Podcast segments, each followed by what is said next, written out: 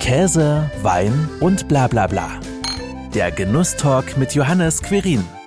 Der Punkt ist aber, es muss menschlich zusammenpassen. Genussfreudige Männer treffen sich konspirativ, kochen mehrgängige Menüs und sind in Kuchis organisiert. Was etwas seltsam klingt, hat jedoch eine lange Tradition der Club kochender Männer. Mit einem dieser Kochbrüder, Frank Scholz, unterhalte ich mich heute im Genusstalk übers Clubleben, Hummer und welche Rolle ein Omelett dabei spielt. Schön, dass du mit dabei bist, Frank.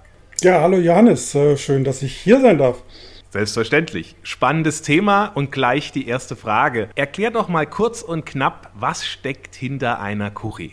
Eine, eine Kuchi ist einfach ein Zusammenschluss ähm, von, von Koch- und genussinteressierten Männern. Männern deshalb, weil normalerweise hier in Deutschland eine Kuchi Bestandteil des CC-Clubs kochender Männer ist. Der CC-Club, das CC steht für Conferie Culinaire, also eine, eine kulinarische Brüderschaft, ist also eine Dachorganisation. Die gibt es, wie du sagst, schon relativ lang. Ich glaube, 1960 wurde die äh, gegründet hier in der Bundesrepublik, nach schweizerischem Vorbild. Und in dieser, in dieser Dachorganisation sind ähm, eben diese Kuchis organisiert. Auch da wieder eine Referenz auf die Schweizer Herkunft. Kuchi ist äh, eben schweizerisch und äh, steht halt dort für, für Küche. Und in dieser Kuchi organisieren sich Männer, die einfach Interesse an, am Kochen haben, an gemeinsamem Essen, am Trinken, am Feiern, an, an allem, was da dazugehört. Im Falle von unserer Kuchi, der Kuchi Räuchlin hier in Pforzheim, wir treffen uns einmal im Monat kochen, äh, wie du schon sagtest, ein mehrgängiges Menü und ähm, ja, äh, genießen das nachher auch gemeinsam. Wie bist du denn dazu überhaupt gekommen? Durch puren Zufall. ähm, ich, ich, ich, selbst koche schon, schon relativ lang, ähm, habe äh, wie wahrscheinlich jeder in dieser Geschichte ähm, schon zu Hause bei, bei meiner Mutter in der Küche gestanden und da mitgeholfen. Habe dann einen interessanten Weg über die Bundeswehr genommen, wo ich dort im Offizierscasino gelandet bin. Primär jetzt weniger für die Küche, aber wenn du dort bist, übernimmst du natürlich auch äh, andere Arbeiten und äh, hatte da wirklich so meine erste Gelegenheit, in eine, in eine professionelle Küche rein äh, und da ist einiges hängen geblieben, vor allem das, das Interesse am, an, an guten Lebensmitteln und am gut Essen.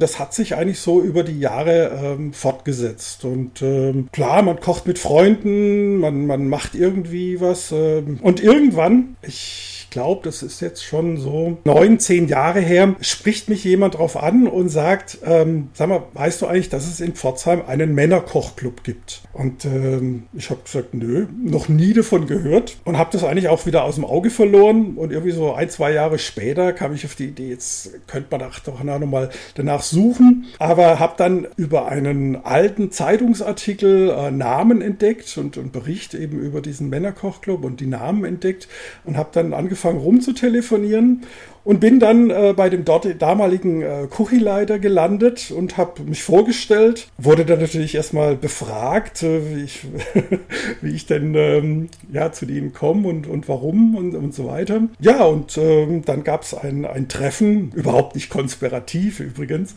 äh, gab es ein Treffen und ähm, dem folgten äh, diverse äh, Einladungen zu Kochabenden wo du dann halt äh, dabei bist und auch natürlich äh, mal beginnst, äh, so einfache Arbeiten dann halt auch mit zu übernehmen oder irgendwann auch einen kompletten Gang zu kochen. Und ähm, ja, irgendwann wirst du dann halt mal gefragt, ähm, willst du mitmachen? Wäre das was? Oder in anderen Fällen kann natürlich auch sagen, nee, das ist jetzt, jetzt passt jetzt nicht so, aber in meinem Fall hatte ich das Glück, dass gepasst hat und ich eben gefragt wurde, ob ich eben ein Mitglied der Kochi Räuchlin hier in Pforzheim werden möchte. Konspirativ klingt zumindest mal die Kontaktaufnahme.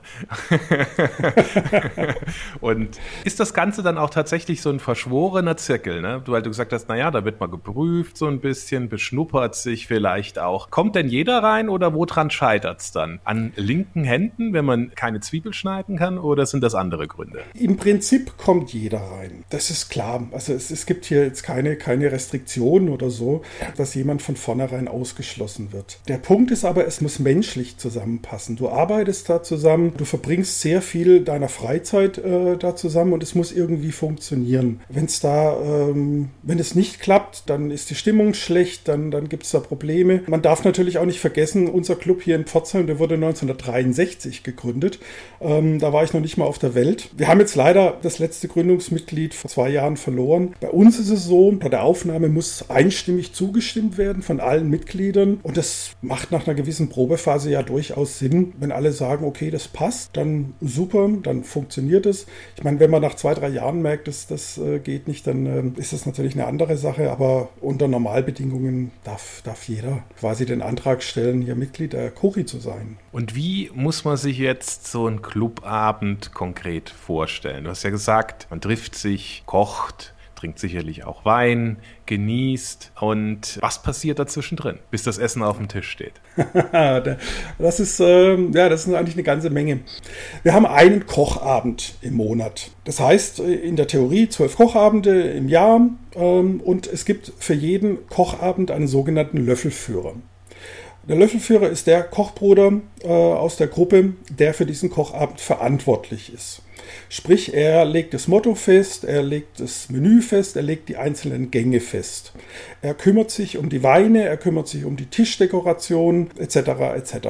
Das heißt jetzt nicht, dass er alles an diesem Abend auch selber kochen muss, sondern wenn das Menü aufgestellt ist, fertig ähm, geplant ist, dann ähm, pickt er sich entweder jemanden aus der Truppe raus, der sagt, okay, das ist eine Geschichte, die würde gut zu dir passen, äh, oder es wird halt einfach äh, quasi zur, zur freien Verfügung gestellt und ähm, die anderen sagen, ja, okay, ich, das Dessert mache ich oder ich kümmere mich um Amüs etc. pp. Manche Sachen werden auch zu zweit gemacht, weil es einfach zu aufwendig ist jetzt für eine Person. Ja, und dann ist im Prinzip der Kochabend geplant. Also die, die Jahresplanung ist eine Geschichte, da wird festgelegt, wer macht wann was. Also wer ist für den Kochabend zuständig. Und dann idealerweise spätestens, allerspätestens 14 Tage davor, schöner wäre es vielleicht sogar noch ein bisschen früher, vor dem eigentlichen Kochabend wird das Menü rumgeschickt oder werden halt die, die Kochbrüder eingeteilt. Insbesondere wenn es halt darum geht, ja, Lebensmittel einzukaufen oder zu besorgen, die jetzt halt äh, ja, nicht, nicht so ad hoc verfügbar sind. Unsere Kochabende sind Dienstagabends. Wir fangen normalerweise um 19.30 Uhr mit dem Amüs an. Das heißt, da ist alles fertig oder sollte alles so weit vorbereitet sein, dass wir mit dem Essen anfangen können. Ähm, und das Amüs und äh, der Apero, äh, Cremant, was auch immer, steht halt äh, zu diesem Zeitpunkt bereit. Wir treffen uns, je nachdem, wie es sich äh, beruflich halt auch einrichten lässt, äh, um 17 Uhr. Um 17 Uhr wird die, normalerweise die Küche aufgemacht, dann gibt es äh, ein kleines Vesper und ja, dann wird einfach losgelegt und gearbeitet. Ähm, manche Dinge, die, die brauchen halt ein bisschen länger. Also ich kann aus meinen Sachen äh, erzählen. Ich, ich mache sehr gern Dessert. Ähm, wenn du ein Eis äh, vorbereiten musst, das macht relativ wenig Sinn, das in der Kürze der Zeit dann zu machen oder ähm, irgendwelche Cremes oder ähm, Sachen. Also die, die kann man dann durchaus äh, vorbereiten, aber ähm, die Idee ist natürlich schon, dass man das an dem Abend zubereitet ähm, und, und jetzt, wie soll ich sagen, nicht äh, einfach hier mit der Tupperdose kommt äh, und beginnt auszupacken. Und ähm, ja, dann, dann gibt es halt diese Zeit, äh, sagen wir mal, diese zweieinhalb Stunden äh, Vorbereitungszeit, die natürlich auch mit Gesprächen und so weiter einhergehen und Fachsimpeleien und allem Möglichen, aber da wird durchaus konzentriert gearbeitet. Und dann ähm, muss halt das Amüs um ja, 1930 äh, bereitstehen. Äh, und dann wird äh, der Abend äh, eröffnet, meistens ähm, oder im Normalfall durch unseren ähm, Kuchenleiter äh, Georg, der da mit einigen äh, launigen Worten äh, den, den, äh, das Menü äh, begrüßt und so weiter. Wir haben Gäste haben, äh, werden ihn natürlich auch begrüßt und vorgestellt. Und äh, ja, dann starten wir mit dem Amüs. Ähm, und dann geht es letztendlich so weiter. Das Amüs wird meistens im Stehen eingenommen. Also wir, wir, wir gucken unter Normalbedingungen, also wenn es jetzt nicht irgendwie ein großer Abend ist, ähm, dass, die, äh, dass das Amüs quasi an unserer Bar ähm, verzehrt werden kann. Ja, dann, dann äh, beginnt halt der, der, der nächste Gang, Vorspeise 1. Ja, und dann ist idealerweise so eine Taktung von na, 30, 45 Minuten wünschenswert, dass man dann mhm. sagt, okay, so 1930 äh, haben wir mit dem Amüs angefangen, 2015 schicken wir Vorspeise Nummer 1. Und so entwickelt sich der Abend. Ja, Getränke und Weinauswahl ist äh, ein gutes Stichwort. Selbstverständlich gibt es auch heute wieder was zu trinken im Genusstalk. Heute haben wir es so gemacht, du hast eine Flasche Wein ausgesucht, mir geschickt und ich habe dir im Gegenzug eine andere Flasche geschickt. Was hast du mir denn zukommen lassen? Ja, ich habe ähm, ein wenig überlegt, ähm, was, was, was schicke ich dir für einen Wein? Ähm, normalerweise bin ich ja, äh, wie du treffend angemerkt hast, eigentlich ein Rotweintrinker. Ähm, jetzt war hier aber das Wetter äh, eigentlich so grandios, die, äh, die letzten Tage oder das vorletzte Wochenende. Ähm, inzwischen ja, sind wir hier schon fast wieder, äh, heute hat es hier gehagelt und gestürmt und geblitzt. Ich dachte, das ist kein Zustand mehr. Ja, auf jeden Fall bin ich eigentlich von dem ähm, typisch französischen Rotwein, den ich dir eigentlich äh, hier geschickt hätte, auf die Idee gekommen, ja, wir haben ja jetzt eigentlich schon fast Sommer ähm, oder zumindest die passenden Temperaturen. Da können wir eigentlich bei Weiß äh, bleiben ähm, und eher etwas äh, Erfrischendes machen. Und dann ähm, kam ich auf die Idee, dir einen ähm, der Weine zuzuschicken, die ich auch bei meiner äh, letzten Prüfung ähm, auf der Karte hatte. Ähm, und zwar ein Wein aus, aus Baden. Äh, und zwar sogar direkt aus Baden-Baden von dem äh, Weingut oder von, von den Weinbergen, die eben zur Stadt Baden-Baden gehören. Das äh, wird von einem Herrn Knapp betrieben. Der hat es quasi übernommen. Und das, ähm, ja, das, das Faszinierende da ist, dass es eigentlich gar keine Weine sind, die man jetzt so typisch aus Baden erwartet. Weil Herr Knapp, der war, ähm, ich glaube, 30 Jahre lang hatte der ein Weingut in Südfrankreich äh, und hat ähm, das dort unten ähm, bestellt und, und hat dort ähm, äh, auch einen französischen Kellermeister ähm, beschäftigt. Und als ich, ähm, ich muss gerade überlegen, vor vier, vier Jahren, fünf Jahren auf ähm, auf einer Slowfood-Veranstaltung hier ähm, jemanden kennengelernt hat, der die Weine vorgestellt hat. Äh, ich kannte zu dem Zeitpunkt das Weingut nicht. Dachte ich dir so beim Probieren, hey, das schmeckt wie Südfrankreich. Ähm, das ist, das ist kein badischer Wein, doch. Und dann kam so diese Geschichte und dann kam man dann halt ab und zu mal ähm, näher zusammen und hat ähm, habe ich angefangen, wie soll ich sagen, durch, äh, durch den Keller zu probieren äh, und bin dann so bei einigen Weinen hängen geblieben. Und ich dachte, das ist eine interessante Geschichte. Ein Weltliner, aus äh, Baden-Baden, ähm, ja, den es äh, nur mit Sondergenehmigung gibt, der dort angebaut wird. Ähm, und ja, ich, ich hoffe, er schmeckt dir. Im Versuchsanbau nennt sich das dann, ne? Normalerweise. Richtig, genau, ja. genau. Das ist und das, deswegen war ich auch zuerst, ich habe nur die Rebsorte gesehen und dachte, Moment, äh, wo kommt der jetzt her? Und dann Baden-Baden, da war ich doch schon etwas überrascht. Aber ähm, zum Wohl, sage ich mal. Genau, zum Wohl. Ja. Vom, vom Geschmack her ne, erkennt man direkt, was es, was es ist, aber erwartet es eigentlich jetzt nicht aus ähm, Ausbaden. Richtig. Und ähm, ja, ich denke, ich meine, es wird in der, in der Weingeschichte passiert unglaublich viel allein schon durch die, die Temperaturveränderungen. Ähm, man muss es, man muss jetzt ganz ehrlich, man muss natürlich nicht jeden äh, Wein, der ähm, eigentlich einem gewissen regionalen Gebiet zugeordnet ist, überall an, anbauen.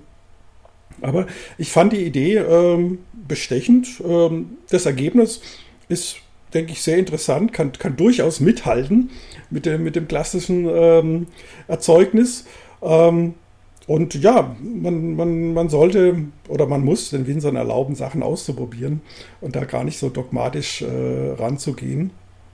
Und äh, ganz ehrlich, äh, wenn man das mit, mit badischen Weinen oder Württemberger Weinen oder wahrscheinlich generell auch mit Frankenweinen, die vielleicht vor 30, 40 Jahren angebaut wurden, äh, vergleicht, das hat, ähm, ja, das alles hat heute keinen, ähm, das kann man, das kann man nicht mehr gegenüberstellen. Das sind ganz andere Generationen, ganz andere ähm, Ausrichtungen auf die, die, die Bedürfnisse, die Ansprüche der, der, der Trinkenden, der, der trinkenden Kundschaft. Ähm, ich war jetzt gerade erst vor ein äh, paar Tagen auch wieder in der, in der Südpfalz und ähm, das ist auch so ein, so ein Lieblingsweingebiet von mir. Da merkt man es halt auch besonders, dass die, ähm, ja, die, die Weingüter äh, von, von, den, ja, von, den, von den Kindern halt übernommen wurden, die halt Ausbildungen in Frankreich, in Neuseeland, in Südafrika, in Amerika und so weiter hatten. Ähm, hier passiert das, was äh, letztendlich in Südfrankreich zehn Jahre früher passiert ist, dass die, die, die alten Winzer, ähm, die jahrzehntelang einen einfachen Rosé halt gemacht haben, der zu Recht äh, ja, den Eindruck hinterlassen hat, ähm, den man quasi im südfranzösischen Rosé halt so zuordnet. Aber das, was man da heute da unten bekommt an weißen, an, an ähm, ja, an, an heftigen Roten, äh, das ist kein Vergleich mehr und ähm, diese Entwicklung, die setzt sich, äh, denke ich, auch die letzten zehn Jahre hier in Deutschland fort. Ja, Qualität äh, statt äh, Menge und auch gerne auch mal einfach bestimmte Dinge auszuprobieren, die es ähm, ja bisher so vielleicht nicht gab. Oder gerade, weil du auch gesagt hast, die neue Generation, die dann vielleicht auch etwas mutiger ist, als immer das Gleiche zu machen, was halt schon seit Generationen produziert worden ist, ohne das jetzt wegzulassen, einfach auch mal ein paar neue Schritte geht. Und so ist quasi auch so ein bisschen äh, der Wein, den ich dir geschickt habe, den es bei der Weinentdeckungsgesellschaft gibt. Die Weinentdeckungsgesellschaft ist äh, im Endeffekt, könnte man sagen, auch ein Club, äh, dem man jederzeit beitreten kann, wenn man ein Abo abschließt.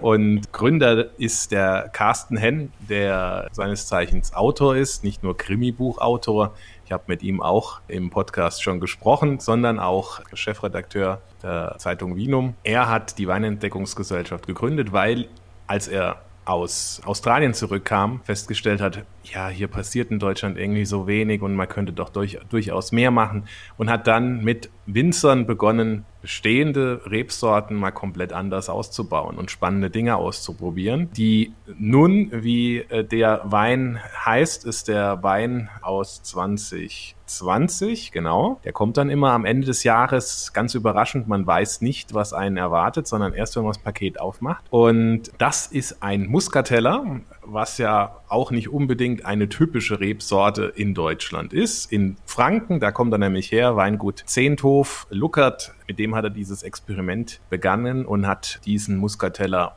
etwas anders ausgebaut als sonst üblich. Und es ist was extrem Spannendes rausgekommen, was exotische Noten hat, was auch natürlich das Holz bisschen mitbringt, weil es auch in, in großen Fässern ausgebaut worden ist, aber auch lagerfähig ist. Äh, laut äh, dem Winzer mindestens fünf Jahre kann man den liegen lassen und er wird besser, vielleicht sogar noch länger.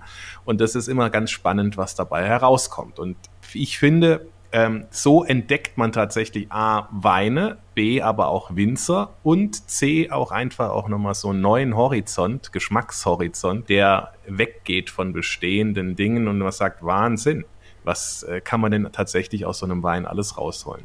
Das ist äh, definitiv eine interessante Sache. Dass, äh, ich habe es mir hier schon vorgemerkt, äh, mir das mal näher anzugucken. Aber ja, du hast vollkommen recht. Ich meine, wenn ich, wenn ich zurückdenke, zum Beispiel, was ich vorhin gesagt habe mit dem, mit dem Offizierscasino, wir hatten da, mhm. glaube ich, äh, drei Weine, äh, Laufender Katzenbeißer, Heuchelberg und Augener Schäf, wenn ich mich so recht entsinne. Also irgendwie so ein Weißen oder Roten und ähm, ich glaube, es gab wahrscheinlich auch noch einen Schiller aus, äh, aus, aus Laufen am, am Neckar oder so, irgendwas in der Richtung.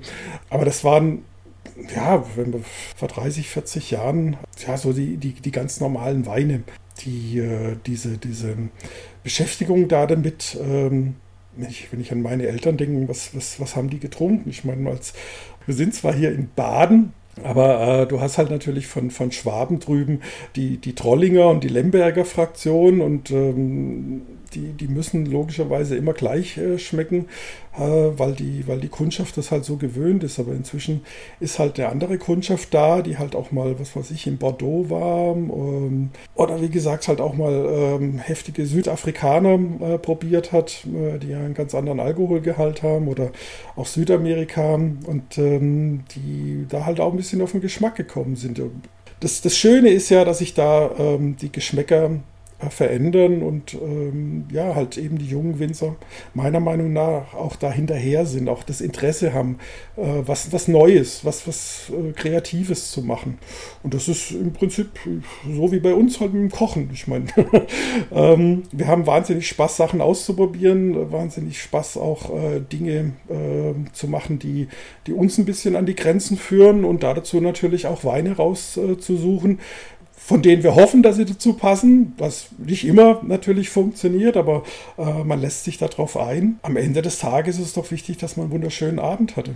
Das stimmt. Am Ende des Abends, einen wunderschönen Abend, knüpfen wir da gerade mal nochmal an. Ich weiß, dass das Menü dann auch am Ende bewertet wird. Stimmt das? Ähm, ja, ja. Also ähm, wir machen bei uns im Normalfall, wenn keine Gäste da sind und äh, wenn, wenn es die Situation hergibt, eine sogenannte Laudatio, wo wir die, die einzelnen Gänge äh, nachher quasi mit, mit Daumen hoch, äh, Daumen gerade, Daumen runter äh, oder gegebenenfalls äh, noch mit, äh, mit so Salz bestreut äh, als besonders extra oder besonders schlecht einsortieren. Wichtig bei der Geschichte ist, wenn man eben den Daumen ähm, hebt oder, oder zu sehr senkt, man muss das auch begründen. Also es ist nicht einfach so, dass man sagen kann, das hat mir jetzt nicht geschmeckt, deswegen geht der Daumen nach unten, sondern es gehört da dazu dann auch eine konstruktive Kritik und auch eine Diskussion eben über, über den Gang, wenn man gesagt hat, okay, ich bin jetzt mit der, der Zubereitung oder wie auch immer, mit der Abschmeckung äh, jetzt nicht ganz einverstanden. Dann gehört es einfach dazu, dass man halt auch sagt, warum. Hat das dann auch irgendwelche Auswirkungen oder ist es halt einfach nur so äh, just for fun, diese Bewertung? Naja, diese Laudatio hat äh, keine Auswirkungen, außer, um es jetzt mal flapsig formulieren, es, es kann das, das Ego des, des Kochenden natürlich treffen, aber es, es hat natürlich jetzt keine Auswirkungen im Sinne, dass es irgendwie eine Strafarbeit oder so etwas gäbe. ähm, nein, es ist, äh, ich, ich denke, es ist eine ganz ähm, nette Geschichte, dass, ich meine, wenn man sich jetzt die Mühe gemacht hat und ähm, jetzt einmal als Löffelführer sich äh, ein komplettes Menü ausgedacht hat und es dann von einem, von Koch, von einem Kochbruder oder von mehreren Kochbrüdern umgesetzt wird, dass man das durchaus dann halt auch äh, sagen kann und bewerten kann, das ist super geworden, das ähm, hätte man vielleicht an den Stellen anders machen können. Ähm, es ist, also mein, mein Ansporn damals war, ähm, als ich ähm, 2012 äh, äh, zur, zur Küche stieß, dass ich da lernen kann. Ähm, ich meine, das ist ja das, äh, also ich kann natürlich nur für mich sprechen, aber ich sehe das natürlich bei, bei äh, den ganzen Kollegen auch. Ähm, wenn du daheim alleine kochst, dann ähm, hast du im Prinzip auch immer das gleiche Publikum. Ähm, dann hast du natürlich, lädst du Leute ein zu dir und ähm, die sagen natürlich, das hat super geschmeckt, das ist großartig, das ist, äh, das ist toll. Aber ähm, wenn, wenn wir ganz ehrlich sind, sind es natürlich sehr ähm, höflich eingefärbte Meinungen, die da natürlich zurückkommen. Und äh, wenn du da diese Ambition hast, ähm, einfach da in diesem Kochumfeld als Nicht-Profi, der das halt eben nicht gelernt hat. Das ist vielleicht auch noch eine Geschichte, was ich äh, vorhin vergessen habe ähm, zu erwähnen, wo du gefragt hast, jeder kommt rein. Ähm, was wir nicht aufnehmen, ähm, sind professionelle Köche, also ausgebildete Köche. Wir sind alle, ähm, ja, ich Hobbykoch ist, ist nicht unbedingt der falsche äh, Begriff, aber äh, wird meistens ein bisschen abwertend benutzt. Also wir sind ähm, Amateure, im Gegensatz zu den Profis, ähm, die versuchen, ja, das, was ähm, ein, ein, ein, normaler Koch äh, in seiner Lehrzeit äh, und in, in, keine Ahnung, 20, 30 Jahren Berufserfahrung ähm, geschaffen hat, ähm, mit unseren bescheidenen Möglichkeiten ähm, ja, so ein bisschen, da ein bisschen ranzukommen. Ich meine, dass wir das nie als Amateure nie erreichen werden, ist auch klar. Äh, das, das muss man auch definitiv sagen. Äh, wir, wir können nie in, die, in diese Perfektion äh, kommen, wie jemand, der das tagtäglich macht ähm, und der da eine Ausbildung hat. Aber wir versuchen da, da ein bisschen dran zu kratzen und wir versuchen da auch auf jeden, äh, jedes Mal dieser Perfektion vielleicht ein kleines Stückchen näher zu kommen. Und ähm, ja, das ist, denke ich, so ein bisschen auch noch so etwas, was man da im Hinterkopf haben sollte, dass es halt nicht nur ums Essen geht, sondern eben halt auch, dass man gemeinsam kocht und gemeinsam gut kocht.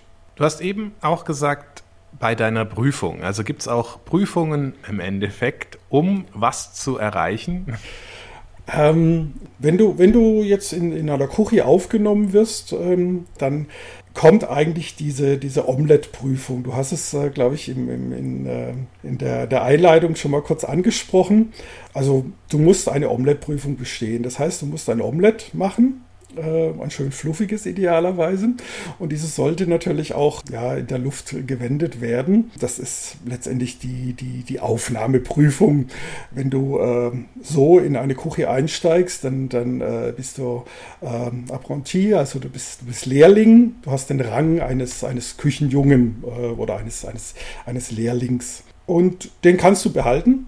Es gibt keinen Zwang, irgendwie irgendwas anderes zu machen. Wenn du mit dir selber da im Reinen bist, dann, dann bleibst du dabei. Dann kochst du einfach, isst, genießt, hast deinen Spaß. Du hast allerdings jetzt im, im Rahmen des Gesamtclubs die Möglichkeit, äh, Prüfungen abzulegen. Und da gibt es jetzt drei verschiedene Ränge die im Prinzip an die, an die französische ähm, Küchenhierarchie angelehnt sind.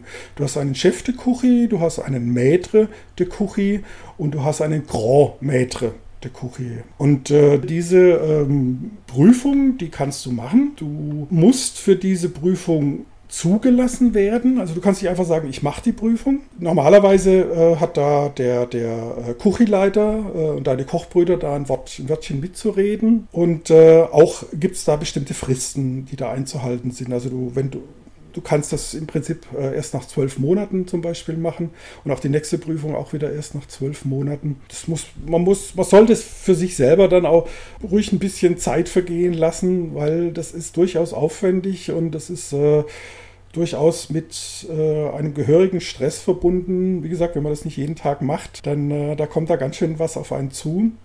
Wenn man das machen möchte, dann, dann sollte es ähm, Hand und Fuß haben und, und sollte auch, ich kann nur für mich sprechen, dann soll es halt auch in Richtung Perfektion gehen dann, dann will man da auch was liefern, dann will man da auch was schicken, was wirklich auch dieser, dieser, dieser Prüfung oder diesem Rang, den man dann nachher erhält, auch entspricht. Da sind auch Juroren da, das, diese Ränge werden bewertet äh, oder diese Gänge werden bewertet und äh, man muss auch bestimmte Punktzahlen erreichen. Äh, also man kann durchaus, es ist, ist kein Spaß, äh, man kann da auch durchaus äh, die, die Prüfung vergeigen. Was ist denn dein aktueller Rang? Ich bin inzwischen Maître. Äh, ich habe also quasi alle drei Prüfungen abgelegt. Ähm, also diese, diese Prüfungen unterscheiden sich. An einen Chef de Cuchi, äh, wenn man ihn äh, nach, den, nach den Regeln kocht, im Rahmen eines ganz normalen Kochabends. Das heißt also, wir haben einen Kochabend unter Normalbedingungen, wir haben fünf Gänge. Und wenn du jetzt deine, deine Chefprüfung ablegen willst, dann ähm, richtest du quasi diesen Kochabend aus, entwirfst das Menü, kümmerst dich und so weiter um alles. Und du musst jetzt für die Chefprüfung zwei Gänge äh, dieses Abends machen. Das, was du wahrscheinlich an einem normalen Kochabend ja auch schon machst. Ähm, mhm. Du machst einen Hauptgang, das ist also quasi Bedingung, und du kannst dann sagen, okay, ich mache noch das, äh, eine Vorspeise oder das Dessert oder sowas äh, hinzu. Mhm. Ähm, und wenn du diese beiden Gänge im, im, ja, ordentlich ablieferst, dann kriegst du dein blaues Band. Blaues Band, es gibt äh, im Rahmen des, des, Clubs natürlich gewisse Insignien. Und ähm, wir haben also diesen Hummer, äh, der ja das, das Club-Logo äh, auch ziert. Und ähm, wenn du eben diesen Chef äh, der Kuchi erkocht hast, diesen Rang erreicht hast, dann bekommst du ein, ein äh, blaues Band verliehen, das du um den Hals tragen kannst. Und an dem hängt eben äh, der, der rote Hummer. Ja, und dann, dann bist du Chef. Auch da wieder kein Zwang, kein, kein Grund irgendwie, außer du willst es halt eben selber. Und ich habe dann ähm, für mich dann halt auch entschieden, okay, ich, ich will irgendwann mal den Maitre machen. Äh, der Maitre ist ein bisschen komplexer. Äh, der Maitre sind dann drei Gänge, davon musst du zwei Hauptgänge machen, äh, ein Fischgang, ein, ein Fleischgang. Und ja, ich habe, ähm, man muss jetzt dazu sagen, eine gewisse Ambition kann man mir nicht, nicht abstreiten. Äh, ich habe quasi meinen Chef äh, mehr oder weniger schon wie ein Maitre aufgebaut und habe auch die zusammen mit, mit Olli, der, der mein Beikoch war, eigentlich die, die ähm, fünf oder sechs Gänge von meinem Chefmenü auch schon alleine gekocht, weil ich einfach wusste, ähm, irgendwann kommt der Grand Maître und der Grand Maître ist nochmal eine ganz andere Sache. Also bei dem Chef und bei dem Maître bewegen wir uns im Prinzip im Rahmen eines normalen Kochabends. Du machst zwei oder machst drei Gänge da davon und gut ist. Wenn du den Grand Maître machen willst, das ist eine komplett eigenständige Geschichte. Das hat mit dem Kochabend nichts mehr zu tun. Ähm, der Kormaitre, das sind mindestens sieben Gänge. Ähm, dabei wird äh, eben zum Beispiel das Amüs und, und, wenn du ein Sorbet einschiebst, die werden dann natürlich nicht gewertet. Äh, das heißt, wenn du Amüs schickst und so, dann bist du schon mal bei neun. Ähm, und du hast eine spezielle Jury, nämlich ähm, acht ähm, andere Maîtres, die extra für diese Geschichte aus dem Club, aus der ganzen Bundesrepublik anreisen, um eben deinen Maître abzunehmen. Und ähm, wie gesagt, das ist eine ganz andere Hausnummer, als wenn du jetzt mit deinen, zusammen mit deinen Kochbrüdern ähm, jetzt den, den Chef ähm, der Kuchi erkochst, weil das ist so normale Geschichte. Maître, da stehst du alleine mit einem Beikoch in der Küche und hast äh, im Prinzip mindestens sieben Gänge abzuliefern. Und es war ja dann auch erfolgreich. Aber für was macht man das? Für Ruhm, Ehre oder eine glückliche Familie, weil der, der Vater dann auch mal exquisite Dinge kochen kann?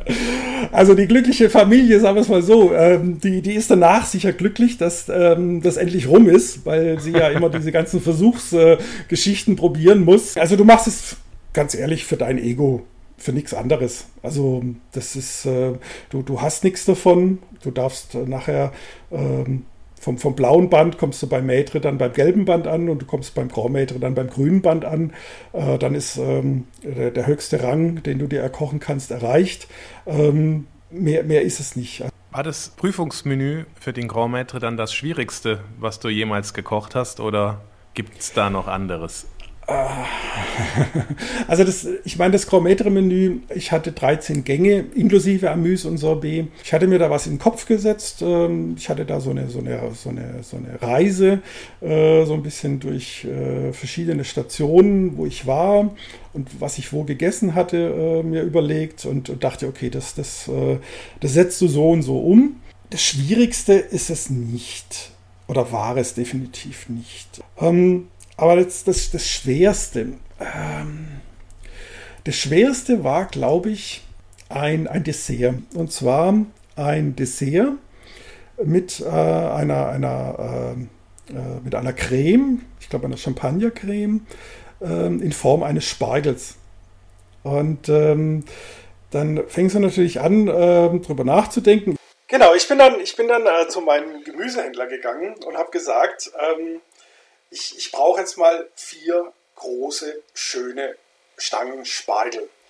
Ähm, der guckt mich natürlich erstmal unglaublich an und, und sagt, was willst du mit vier Spargel? Normalerweise hole ich da immer so ein paar Kilo. Äh, ich sage, ja, ich, ähm, ich, ich, muss da, ich muss da was bauen.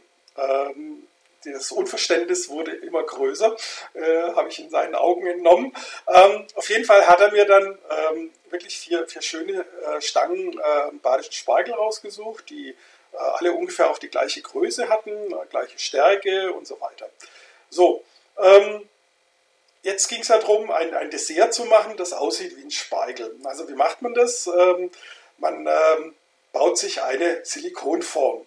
Ich meine, jetzt ähm, du kannst ja äh, von verschiedenen Herstellern alles Mögliche äh, bestellen. Ähm, Halbkugelformen oder, oder irgend sogar Würfel oder irgendwas. Aber ich meine, Speigelform, die musst du halt einfach selber machen. Ähm, das heißt, ich habe mir ähm, Lebensmittel, äh, echtes äh, Silikon besorgt und habe dann ein, ein ähm, ja, so aus äh, Plexiglas mir so ein kleines Rechteck gebaut, habe das abgedichtet, auf, auf eine, Unterlage gesetzt, dass es dicht ist, habe dann mit, ich kann überlegen, ich glaube mit Marzipan so kleine äh, äh, Höcker gebaut, wo ich dann diese Spargelstangen aufgesetzt habe. Äh, so dass die so in diesem, ich habe das so ausgerechnet, da passen dann vier Stück rein. Ähm, und ähm, habe das dann, diese Stangen da reingesetzt äh, und dieses äh, Teil, diese, diese, äh, ja, dieses äh, Viereck dann ähm, mit diesem Silikon ausgegossen. Und dann äh, gewartet, bis das alles soweit ist. Und dann, äh, nachdem es benutzbar war, diesen Spargel dann hat er rausgeholt, das ganze Ding sauber gemacht. Ich glaube, im Ofen musste ich es dann auch noch irgendwie so ein paar Stunden auf, auf einer bestimmten Temperatur äh, fahren. Genau, und dann ähm, hatte ich eine Form, äh, in die ich vier, mit der ich vier Spargel gießen konnte. ähm, das heißt, du machst dann einfach eine, eine Creme mit, mit äh, Sahne und, und, und Aroma und so weiter ähm, mit Eiern.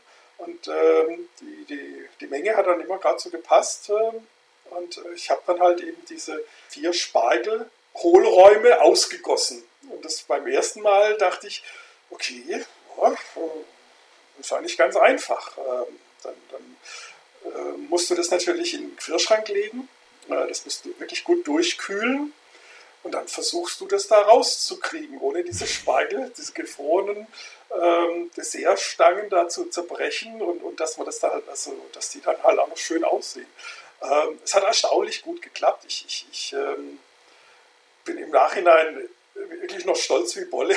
Also muss man, also es ist, es, du hast diesen, diesen, diesen ähm, äh, dieser, dieser Spargel, der, der sah aus wie ein Spargel. Ich habe den nachher dann mit, mit, äh, mit ein bisschen Wärme dann auch wieder glänzend gebracht und so. Und du hast da die, die die Strukturen ähm, vom, vom Kopf gesehen, du hast da die Strukturen von den Blättern gesehen. Ähm, und das Ganze war aber halt ein, ein ähm, mit, mit äh, Gelatine gebundene Creme, die, nachdem sie aufgetaut ist, du halt wirklich halt mit, mit Löffel essen konntest. Und das Ergebnis war, war einfach grandios. Ich meine, ich bin ein Dessert-Freak. Ich, ich mache sehr gerne Desserts und für mich ist, ähm, man sagt immer so, das Dessert ist das König oder die Königin des, des Menüs, äh, also der, wirklich der krönende Abschluss. Ähm, und, und da muss es halt nochmal knallen, weil das ist das, was die, was vom Menü wirklich so am, am, Schluss in Erinnerung bleibt. Also viel Lob und Schulterklopfer für dieses Dessert erhalten. Das, das definitiv, genau. Wir hatten lustigerweise in dem Abend sogar die, die örtliche Presse da, ähm, die sich dann bei der Berichterstattung da natürlich dann auch noch in, in, in Höhen verstiegen haben, die dann schon unangenehm waren, ganz ehrlich. Aber es ist natürlich schon, natürlich ist es schön, das, äh, das gewürdigt zu bekommen, ganz klar. Jetzt haben wir immer nur so viel von Brüdern gehört. Welche Rolle spielen denn Frauen in der Kuchi oder überhaupt in Kuchis? Ähm, also im, im Club ähm, spielen Frauen ähm, relativ wenig äh, eine Rolle. Der, der Club ist ja der, ist eine Bruderschaft und ist ja der, der Club kochender Männer. Das sprich, der Verein ist, ist eigentlich nur für Männer, weil das ist halt einfach so. Er wurde äh, 1960 gegründet und zu der Zeit waren kochende Männer, äh, jetzt nicht, nicht professionelle Köche, sondern halt eben äh, im privaten Umfeld, die Ausnahme, äh, definitiv ich, ich, ich denke, das ist ähm, einfach der, der, der Geschichte, der Historie halt einfach geschuldet, dass das so entstanden ist. Und ähm, wahrscheinlich würde man das, wenn man das jetzt heute so einen Club gründen würde, vermutlich nicht mehr machen. Orientiert hat sich ja der, der Gesamtclub an der, an der Schweizer Club kochender Männer. In der Schweiz gibt es übrigens auch eine, eine, ähm, einen Club kochender Frauen, also so ein Äquivalent, wo nur, wo nur Damen äh, Mitglieder sind. Ähm, in Deutschland ähm, äh, gibt es auch so ein paar Gruppen, aber äh, natürlich, also es gibt jetzt keine Dachorganisation äh, dafür.